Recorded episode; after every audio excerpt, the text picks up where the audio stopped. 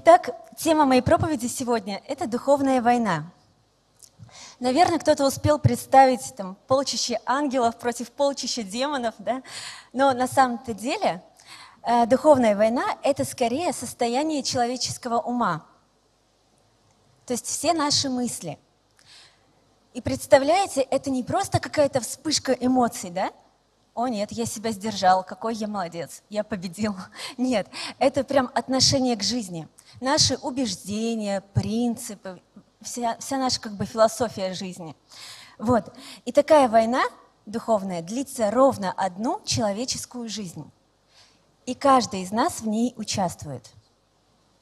Если мы с вами возьмем греческие слова «война» и «воинствование», то в Новом Завете мы найдем всего лишь пять мест – где они встречаются.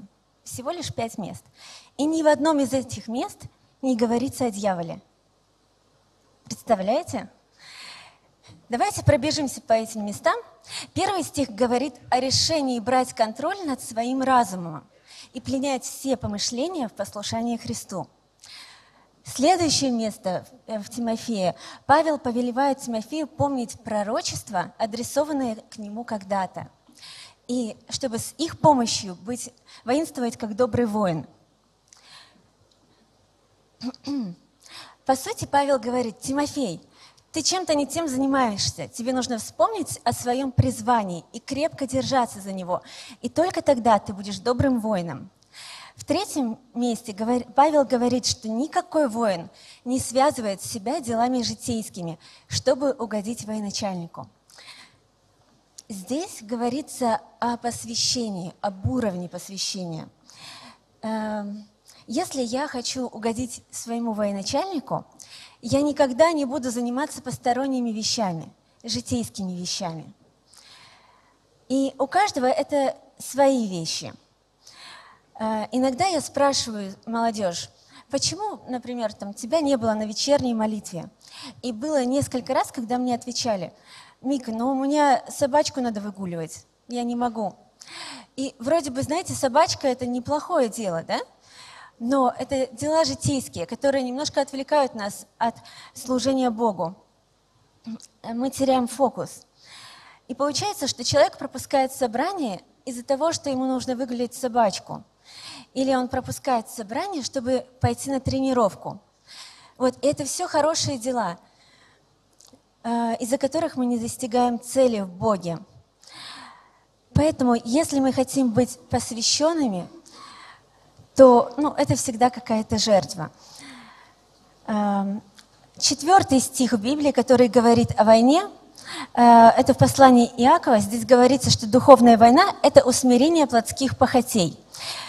И Петр также поддерживает эту мысль и говорит, что удаляйся плотских похотей, которые восстают на душу. Видите, мы посмотрели пять мест из Библии, и везде говорится о том, чтобы мы брали э, контроль над своим разумом и своим телом. И нигде не говорится о борьбе с дьяволом.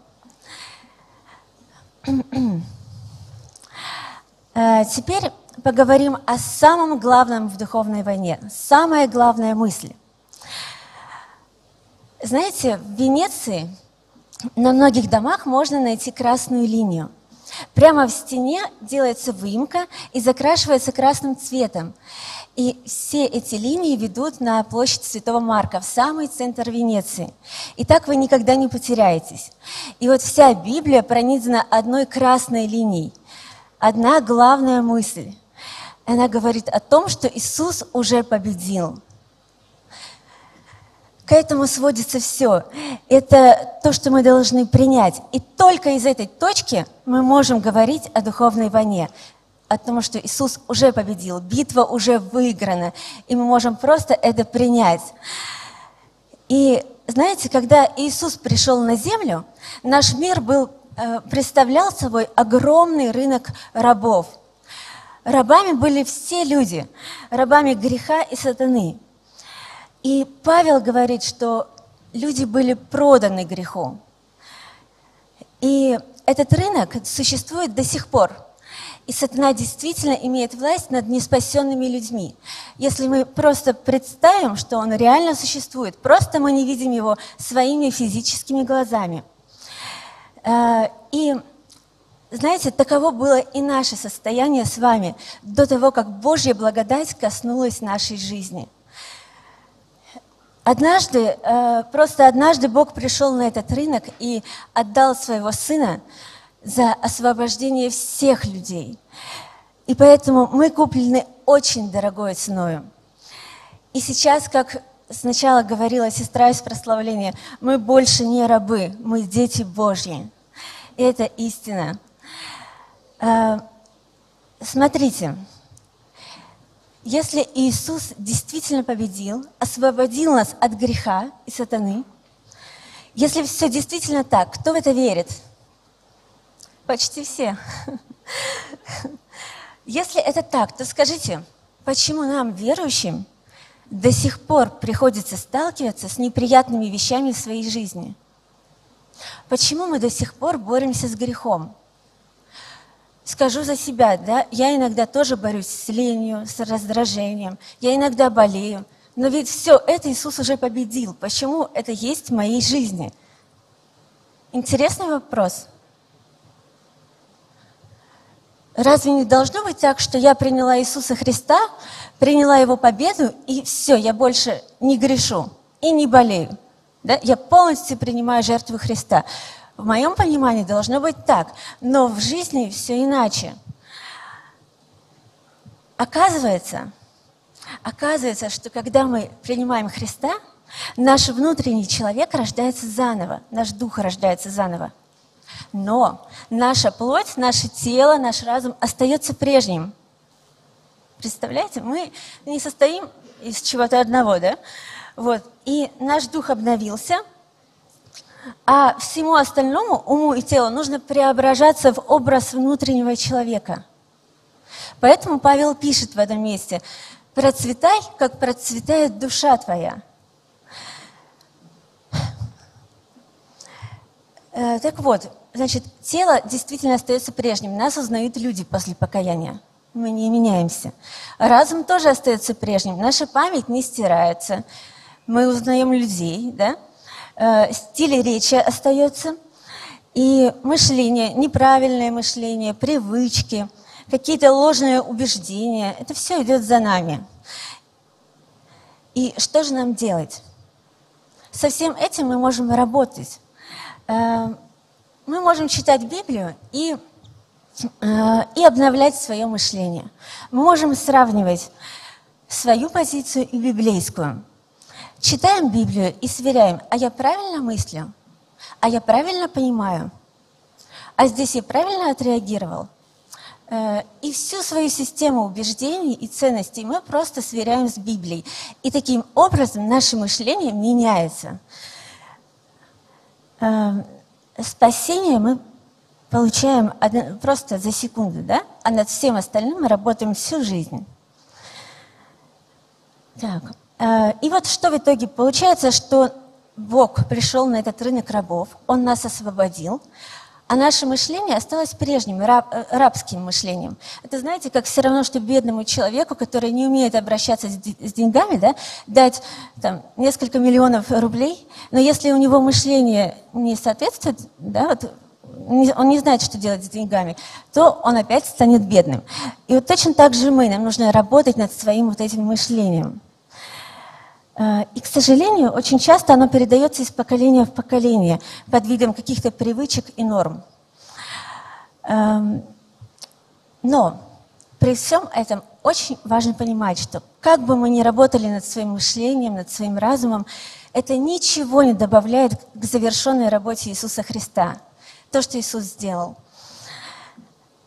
Но это помогает нам жить верой в Слово Божие, видеть, что оно работает – Духовную войну очень интересно сравнить с футболом. Представим, что наш разум – это поле футбольное. Представили? Вот. И все основное сражение проходит именно на этом поле, в нашем разуме.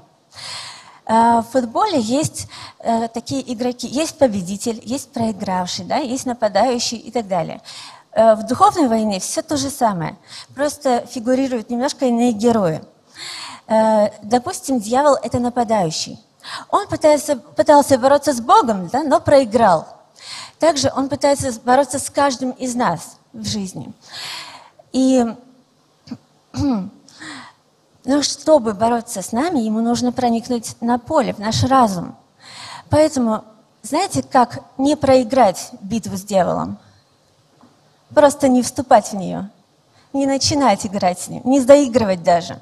Просто повесить на свое поле, на свой разум табличку «Сатана, не сегодня». Просто игры не будет. Э, стадион закрыт, что-нибудь такое. Вот. И также дьявол атакует церковь. Э, на заре своей истории церковь претерпевала очень сильное гонение, все мы это знаем. Людей сжигали заживо, их отдавали на съедение диким зверям. Э, над людьми просто издевались, и даже вот Колизей, все мы можем его вспомнить, да? Там 87 тысяч мест, представляете? 87 тысяч мест. Для того, чтобы люди могли одновременно по много часов смотреть на, на убийство христиан. Вот такие были развлечения. И, знаете, сатана пытался уничтожить церковь в самом начале – тогда, и Он делает это сегодня. Но Иисус сказал, я создал церковь мою, и врата ада не одолеют ее. Слава Богу. А, но вместе с тем,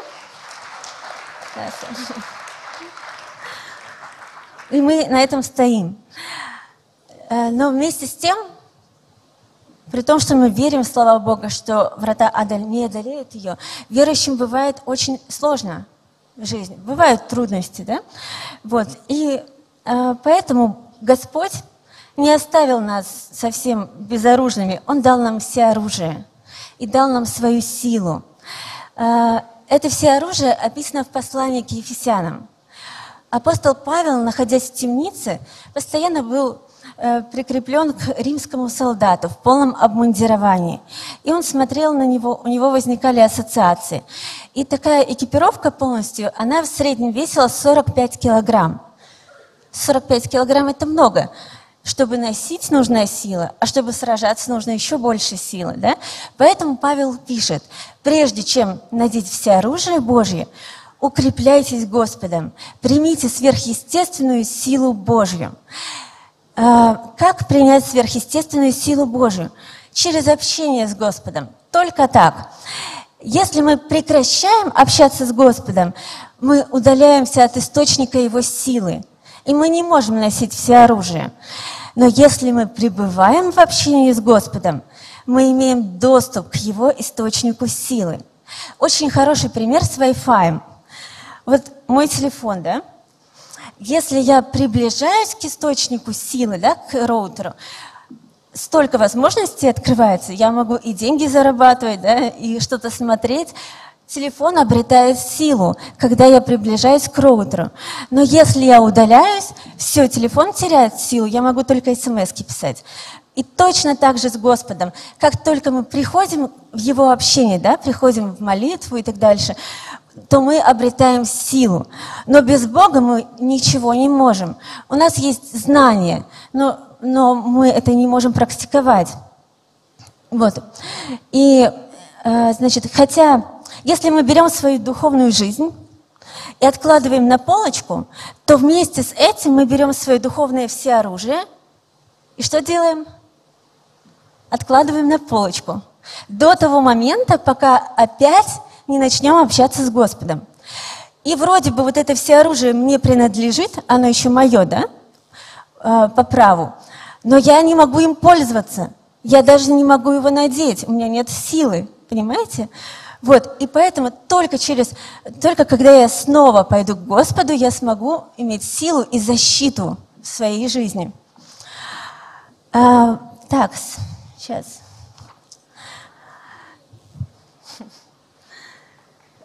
И когда э, моя вера... Сейчас. И когда мои общение, мое общение с Господом такое прям живое, знаете, тогда знание о спасении становится чем? Шлемом спасения. И тогда понимание благодати становится броней праведности. Знание Слова Божьего реально становится мечом духовным. И тогда мы прям чувствуем себя другим человеком. Э, в Ефесянам 6.11 говорится, «Облекитесь во все оружие Божье, чтобы можно было противостоять козням дьявольским». Козни – очень устаревшее слово, никто из нас его не использует – мы не говорим друг другу, о, какие козни ты мне устроил сегодня. Э, очень старое слово. В греческом оно звучит как методос. Уже, уже ближе, правда, к нашему пониманию? Методос, метод какой-то. И вот у дьявола есть какой-то метод. Дословно переводится по дороге. То есть у него есть одна проторенная дорожка, по которой он постоянно ходит. У него есть один слаженный, отработанный прям метод, который он использует против христиан. И если мы хотим быть успешными в этой битве, мы должны понять, что же это за метод, в чем он заключается, тогда мы победим. Нужно как-то его обхитрить или не, не дать нам попасться. Вот этот метод заключается в том, чтобы заполнить наш разум обманом, ложью. Бог предлагает нам истину, предлагает свое слово, а дьявол предлагает ложь. Удивительно, что, знаете, Павел, ой, сейчас, э, Пилат стоял перед Иисусом Христом, и он задает ему вопрос, что есть истина? А истина стоит перед ним. Парадоксально, правда? А Иисус ничего не ответил, но на самом деле э, несколько там, мест э, в Библии раньше Иисус отвечал. Он сказал, что Слово Мое есть истина. Иисус уже отвечал на этот вопрос, просто Пилат не знал. Так вот, сейчас. Э, значит, план дьявола – это заполнить наш разум обманом. Он пытается окружить нас ложью, чтобы мы поверили в эту ложь. И на этой лжи строили свою жизнь. Потому что тот, кто контролирует наш разум, тот контролирует наше настроение, наше здоровье, собираемся мы идти в церковь или не собираемся идти в церковь, знаете, как мы себя чувствуем. И очень важно не заиграться с этой штукой, потому что как только ты начинаешь реально во все это верить, это только, это только это вопрос времени, когда эта ложь начнет э, определять, кто ты и для чего ты родился. Поэтому это так важно э, вовремя остановить, э, просто изучать истину, искать водительство Духа Святого в каждом вопросе своей жизни. И значит что? Вспомним историю Давида и Голиафа. Интересно, что имя дьявол, дьяволос с греческого, знаете, что оно означает? Сейчас я прочитаю.